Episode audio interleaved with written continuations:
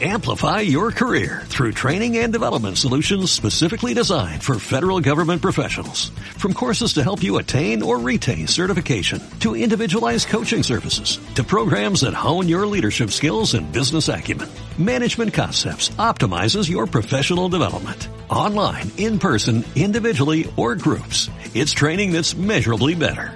Learn more at managementconcepts.com. That's managementconcepts.com. Siempre estamos hablando de cambios, metas, anhelos, planes, promesas, pero en verdad ponemos de nuestra parte para cumplirlo. En este podcast te reto a dejar tu zona de confort, a levantarte de la cama y mirar cada día como una oportunidad. Eres el único responsable de tu vida. Aquí comienza Reto 2020. El coronavirus modificó la manera como nos relacionamos, afectando nuestro estado anímico y no era para menos. En pocas semanas se limitó la movilidad.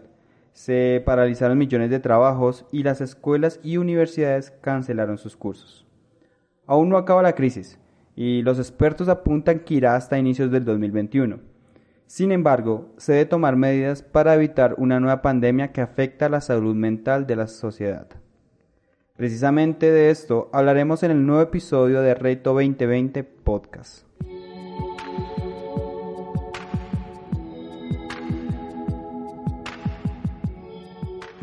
Bienvenidos a este nuevo episodio de Reto 2020 Podcast. Estoy muy feliz de venir nuevamente con un episodio y un tema que seguramente hoy en día es permanente en redes sociales, en medios tradicionales, en el voz a voz, en los círculos mmm, como nuestras amistades, familia, laboral, académica y demás. Y es sobre el coronavirus pero más precisamente sobre las afectaciones anímicas que tiene esta pandemia debido a las cuarentenas y otro tipo de limitaciones en cuanto a la movilidad de las personas. Pero antes de comenzar, quiero invitarlos a que nos sigan en nuestras redes sociales. Ahí me encuentran como Cristian Jiménez eh, y el del podcast es Reto 2020 Podcast. Esto es en Instagram. Eh, también nos pueden encontrar en nuestras, eh, nuestros perfiles de Facebook y no olviden suscribirse al canal de YouTube. Pronto estaremos reanudando los videos, así que espero les guste, comenten también y compartan. Ahora, como conocen, me gusta dividir el podcast, los programas, en distintos bloques por la cantidad de información que pues a veces se maneja según el tema. Esta vez eh, lo divido en cinco partes. La primera Hablaremos sobre aspectos generales del COVID, eh, más enfocado a la cuestión mental, la cuestión psicológica, las afectaciones que ha generado. Después iremos a temas más precisos como patologías, comportamientos, inclusive eh, ciertas formas de actuar de manera generalizada debido a la pandemia. Llegaremos a un punto donde hablaremos acerca de eh, las medidas que podemos hacer para poder retomar nuestra vida y poder llevarla de manera un poco más, eh, más, como lo digo, adecuada a la normalidad, a nuestra rutina y después enfocada también a ayudar a los demás. Primero a nosotros, después a los demás. Creo que es como la línea que se debe seguir en cuanto a esta, esta problemática. Y ya, por último, pues las conclusiones. Espero se queden hasta el final del programa. En realidad es un tema demasiado amplio. He tratado de condensar la información lo más posible y traérsela eh, también de la manera más directa. Así que aquí comienza otro episodio de Reto 2020 Podcast. Estás escuchando Reto 2020, un podcast y videoblog del Centro de Pensamiento Hombre Universal. También te invitamos a escuchar Punto de Partida, en donde reseñamos y analizamos textos de todos los campos del conocimiento. Disponible en Spotify, iTunes, Google Podcast y YouTube. Hablemos sobre los aspectos eh, que han ayudado, que han fomentado esta crisis. Eh, más que todo enfocada, digamos que sí, a temas sanitarios, pero enfocada a las cuestiones mentales, a las cuestiones psicológicas. Y la primera es el bombardeo de información. Todo el tiempo nos están dando cifras de contagiados, muertos, personas recuperadas.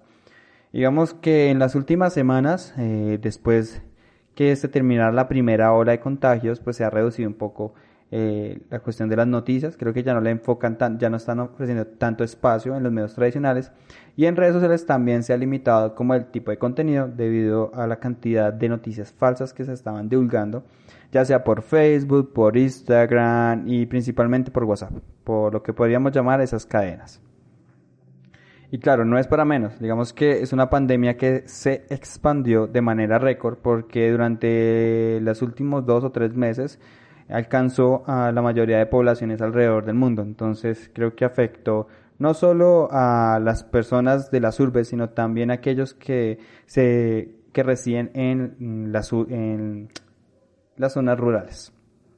Creo que esto no ha como limitado a ninguna población, creo que ha afectado a todo tipo de personas y por ello es que, bueno, eh, su relevancia y sus afectaciones a nivel económico, político, social y cultural se han visto a lo largo y ancho de la sociedad. Y esto ha generado ciertos comportamientos, cierta manera de ver el mundo actual, de relacionarnos. El primero creo que es la constante o el constante pensamiento de estar en peligro de que tú sales a cualquier lugar y siempre tienes que estar protegido porque no sabes dónde puedas contagiarte. Además que tenemos la cuestión de que hay dos tipos de eh, poblaciones en cuanto al coronavirus. La primera son aquellos que presentan los síntomas eh, de una manera un poco más leve, otra más grave, y la otra son los asintomáticos, aquellos que no presentan ningún síntoma, pero que aún así tienen o pueden transmitir el coronavirus. Creo que ahí está la cuestión de estar todo el tiempo en peligro porque incluso las, las personas que tenemos más cerca o nuestras, nuestro ciclo laboral o académico inclusive pueden llegar a contagiarnos. Esto ha generado también el distanciamiento social. Llegar a un punto en el que no puedes visitar tus familiares, eh, que no puedes, puede salir con tus amistades, poder relacionarte, inclusive muchas parejas han tenido que dejarse de ver durante meses para poder eh, sobrellevar la situación y evitar los contagios. Esto también conlleva a ciertas limitaciones de contacto social y, por ende, eh, afectaciones psicológicas, anímicas de gran manera, o sea, de muy, muy relevantes. Así que no, como vemos desde ese punto, no ha habido ningún sector de la sociedad que no se haya visto afectado.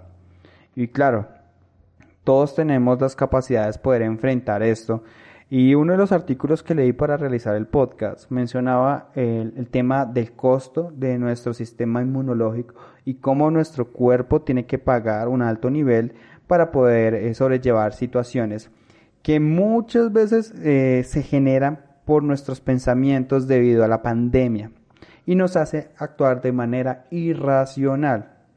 Por ello, em, no sé si en sus países, desde donde nos están escuchando, Em, los supermercados durante las primeras semanas de la pandemia, donde circulaban cadenas, donde eh, estamos bombardeados todo el tiempo por las miles y miles de muertes, la gente acudió a los mercados para comprar grandes cantidades de comida, eh, implementos de aseo, en fin.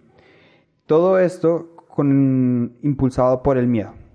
Entonces la gente se preguntaba y empezaron a surgir como esa cantidad de memes, estas imágenes en redes sociales donde acusaban que las personas estaban abusando y que inclusive ya empezaba a escasear el papel higiénico en muchos supermercados, algo que nunca había pasado. Entonces, hay, hay, hay muchos, hay como muchos comentarios frente a ello. Eh, ahorita me recuerdo un par, pero no lo voy a mencionar. Eh, y eso hace o nos muestra de cómo llegamos a actuar cuando estamos presionados por el miedo, la tensión, el estrés y el no saber qué va a pasar.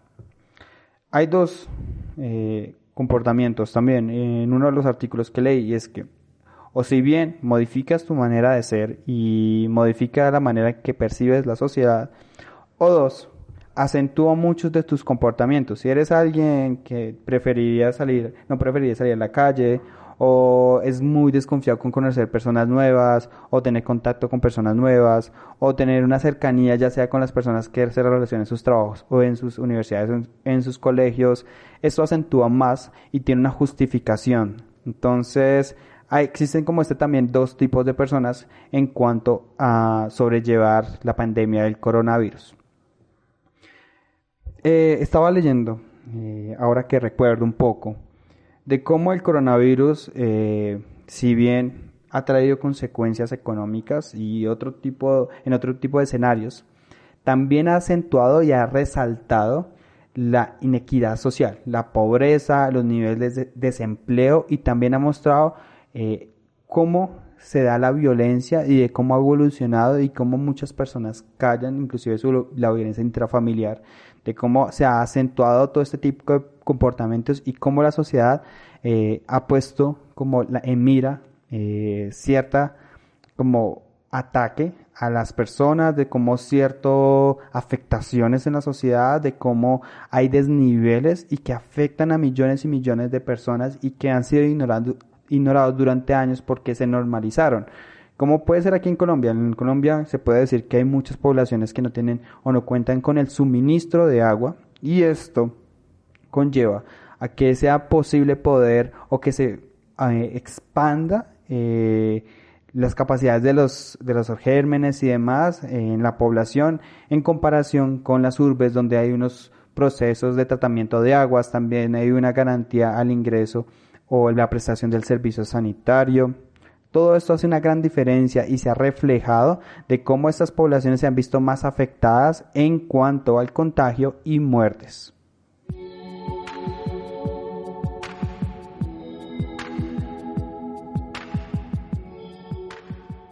En este segundo bloque hablaremos de las afectaciones ya más específicamente.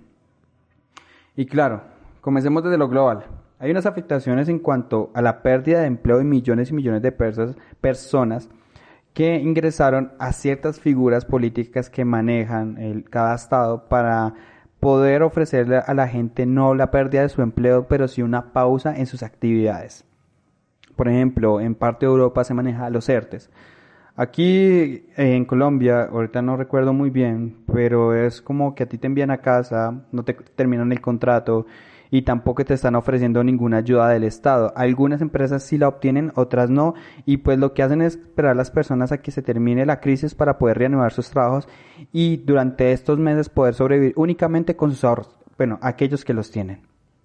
Esto genera unas afectaciones económicas, donde hay cierre de empresas, donde también los gobiernos tienen que enfocar sus recursos para solventar la situación. Entonces vemos que los gobiernos han invertido más en torno a la estabilidad sanitaria y han dejado a un lado otro tipo de actividades culturales o sociales muy relevantes, pero que actualmente pues pasan a, una a un segundo nivel.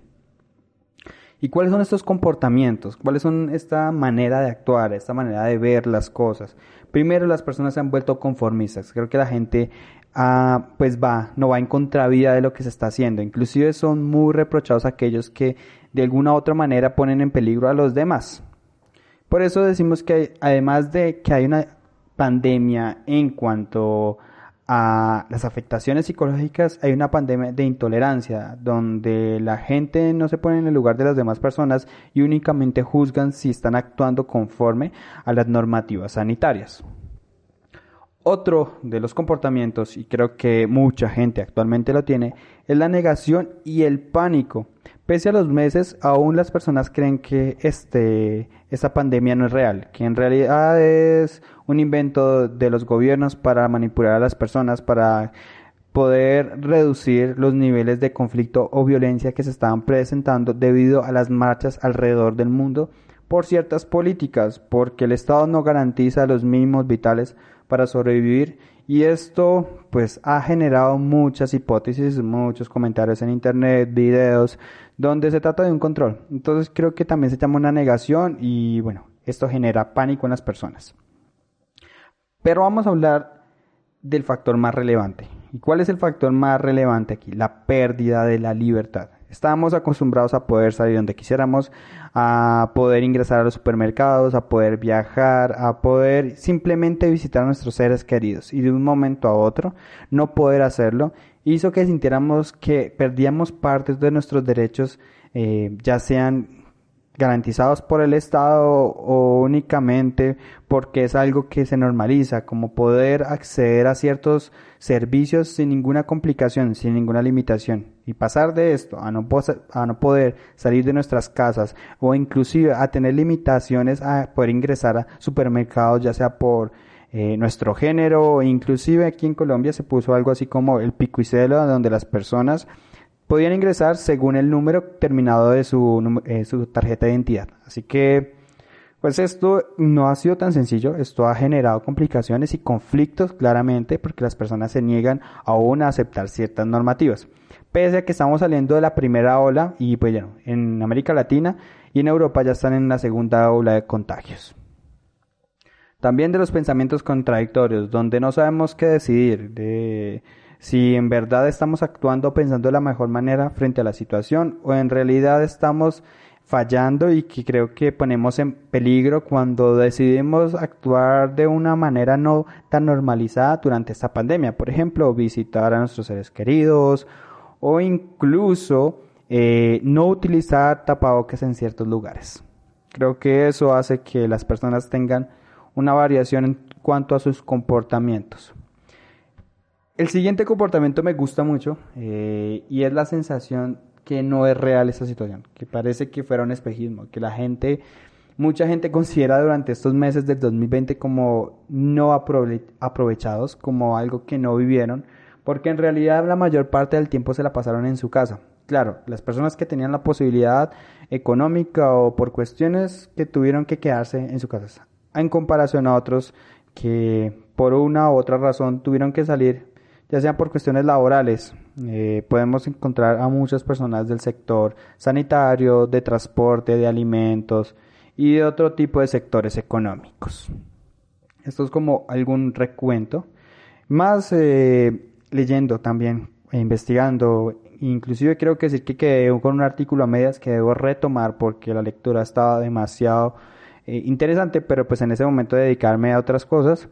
Y es sobre cómo se también se han modificado las prácticas sexuales en cuanto o durante la cuarentena, donde las personas aprovecharon, obviamente, eh, estar en sus casas y demás, pero que esto fue modificando poco a poco porque eh, la práctica sexual se empezó a sentir como un desahogo a la situación y no como un disfrute en sí de la relación sexual.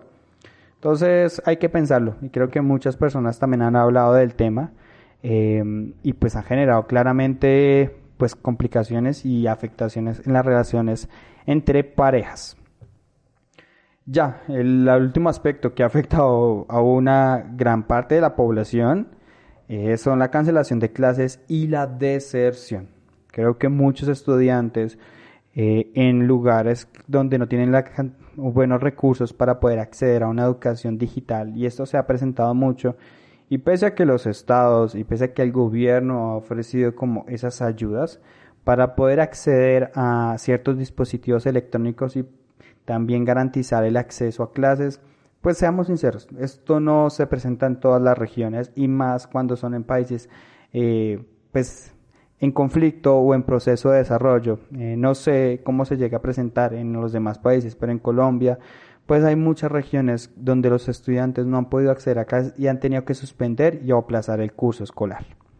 A partir de todo esto, a partir de todo esto, hay un como un recuento que lo haré muy muy rápido, así fugaz.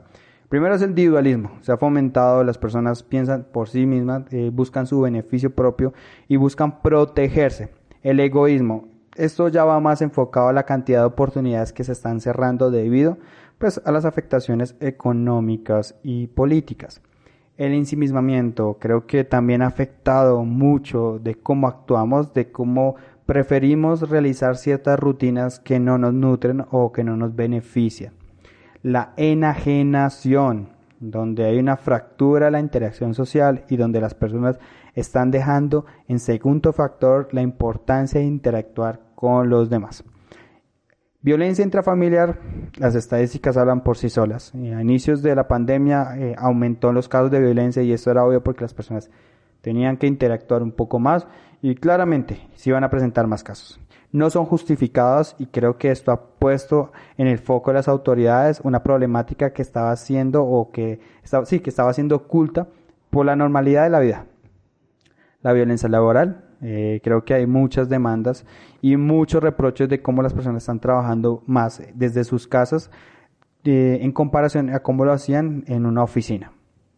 Violencia comunitaria, creo que eso siempre se ha presentado y es como los conflictos en las pequeñas poblaciones, conjuntos residenciales, barrios, zonas, en fin, eh, ha ayudado también los conflictos y cómo ha aumentado eh, las agresiones verbales y físicas entre los distintos residentes. Estrés, depresión, eh, creo que la depresión ha afectado el, un porcentaje o un gran número de personas y no quiero decir que todo el tiempo estés deprimido o que todo el tiempo te sientas eh, de esta manera. Pero sí hay, todos hemos podido pasar por momentos donde nos sentimos agobiados y sentimos que las cosas no tienen una razón de ser y que porque estamos trabajando por todo esto y es basado únicamente por las limitaciones de libertad. Hacen todas las adicciones. Creo que mm, esto varía mucho, creo que lo va a trabajar en otro podcast, en otro programa pero eh, acentúa cuando tienes adicciones y cuando te encuentras encerrado y cuando hay niveles altos de, de estrés, depresión, es una forma de desahogarse. Tendencias suicidas y el miedo generalizado en personas con obesidad, hipertensión, diabetes, cáncer y en general con problemas respiratorios. Reto 2020 te ofrece el espacio para dar a conocer tu empresa o proyecto. Escríbenos a nuestras redes sociales en Instagram como reto-2020- o Cristian Jiménez-WL. También a nuestros correos electrónicos reto2020wl gmail.com o Cristian Jiménez 1147 gmail.com. Ahora vamos con esas actividades que podemos realizar en nuestras casas para normalizar toda esta situación y claramente ya se están abriendo o ya se están, eh, sí, se están dando reapertura a muchas de las actividades económicas que se habían ilimitado por cuenta de la crisis. Así que veamos cuáles pueden ser esas que tú también puedes aplicar.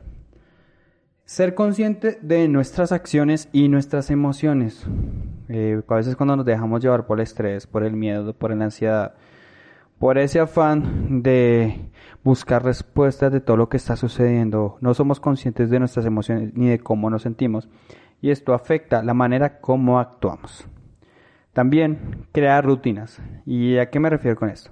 Cuando estamos desde casa, normalmente eh, muchas personas han dejado de hacer lo que les gustaba o lo que les apasionaba, así que se han enfocado en otras cosas o simplemente no han hecho nada. Así que un buen método es crear rutinas dentro de tu casa que te mantengan activo.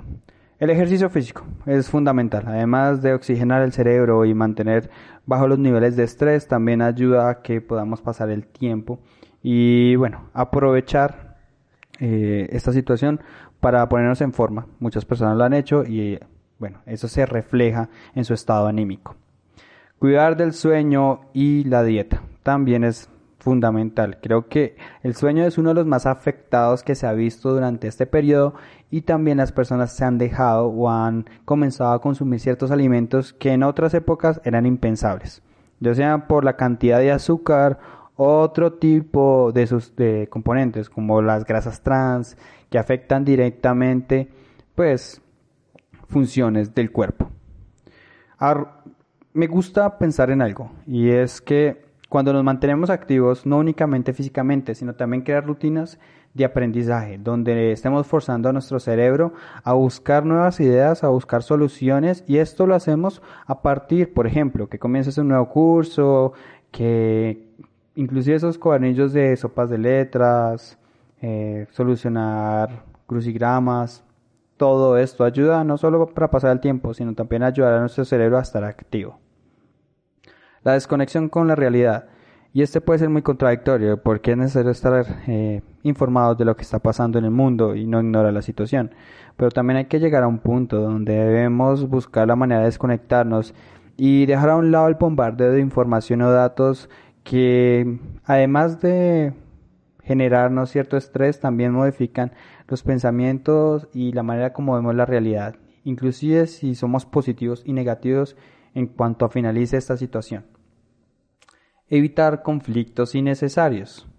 Creo que esto a todos les ha pasado en donde cualquier detalle, cualquier cuestión afecta de gran manera lo que está pasando. Digamos que cualquier acción puede ser el detonante para un conflicto de más dimensiones.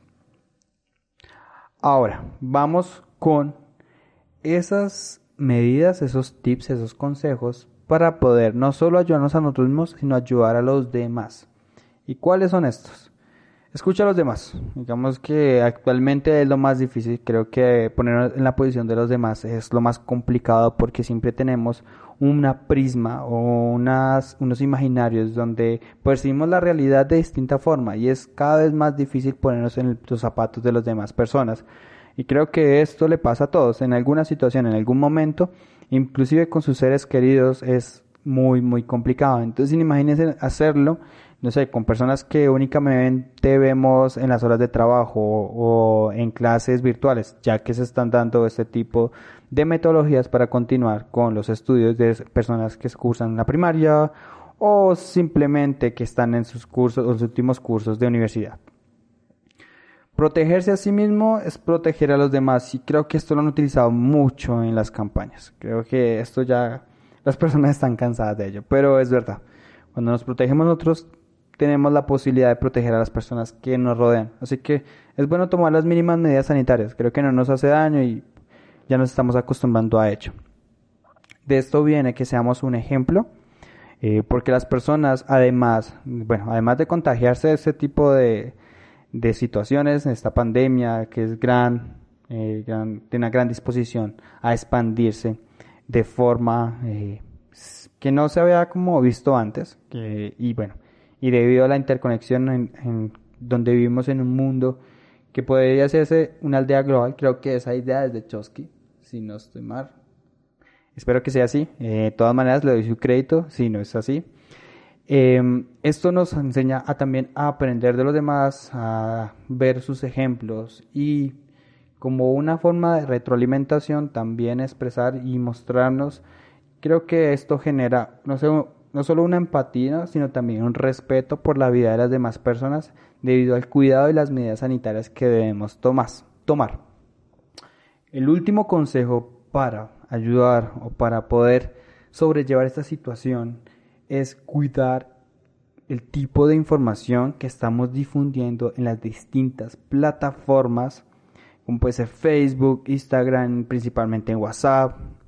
Creo que además, eh, inclusive han salido los medios tradicionales, han tenido que cubrir estas noticias donde las personas eh, les dicen que tomando jabón o ciertas sustancias o ciertos medicamentos ayudan a limitar el contagio o a reducir los síntomas del coronavirus. Creo que esto tiene que ser responsabilidad de cada quien y si yo soy consciente que no he verificado la información es mejor limitarse a no compartir y mejor tener la duda. Inclusive esto invita a que investiguemos, aprendemos más y claro, ayuda a fomentar un debate con argumentos y no lo que pasa en redes sociales normalmente.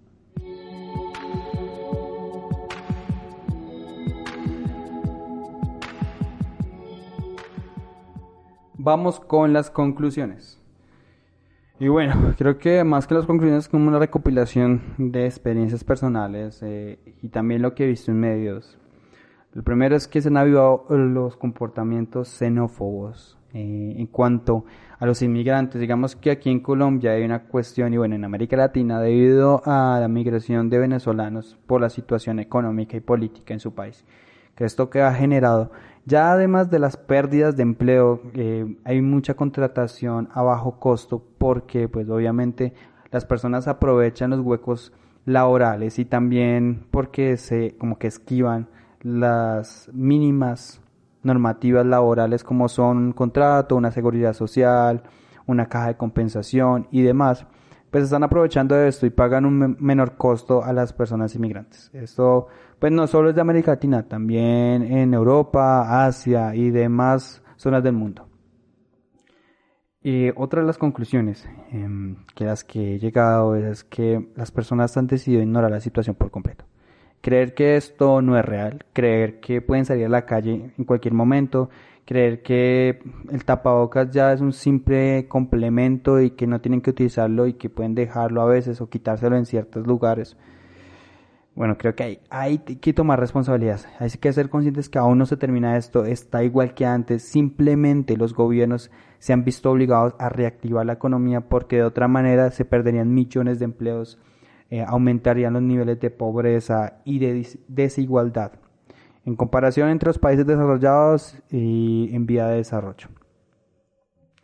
Y claro, esto nos invita a hacer un cambio, a tomar este reto, a modificar nuestras vidas, a transformar mucho de lo que hacemos a diario y también aprender a aprovechar los espacios. Inclusive gente ha emprendido, otros han cambiado sus dietas de manera positiva, claro están, han adquirido hábitos que inclusive nunca creyeron, entonces eso es un reto. Creo que es aprovechar la situación, adaptarse y mejorar es lo mejor que podemos hacer. Y claro, eh, todo esto debido a que se espera que haya una segunda ola de contagios en América Latina pese a que actualmente pues se puede decir que está nivelado o ha llegado a una meseta al nivel de contagios. Pero las autoridades dicen que para los meses de enero o diciembre estaríamos en la misma situación y nuevamente en cuarentena, como le pasado a países como España o Italia. Espero les haya gustado este episodio, espero pues consideren mucho de los que les he dicho, esos consejos, ese análisis de la situación, de cómo las personas han modificado su manera de comportarse. Debemos ser conscientes que no es sencillo, debemos ser conscientes que venirse, sentar y hablar sobre la situación es mucho más sencillo que vivirla. Y no se diga de las personas que pertenecen a ciertos sectores económicos y que tienen que ver la muerte de frente y todo el tiempo estar en permanente peligro. Aún así, eh, tenemos que ser y pensar y actuar de la mejor manera para poder salir de esta situación y limitar el número de pérdidas. Espero eh, se suscriban, eh, ya saben, denle like, comenten y antes de cerrar los invito a que nos sigan en nuestras redes sociales. A mí me encuentran en Instagram como Cristian Jiménez-WL.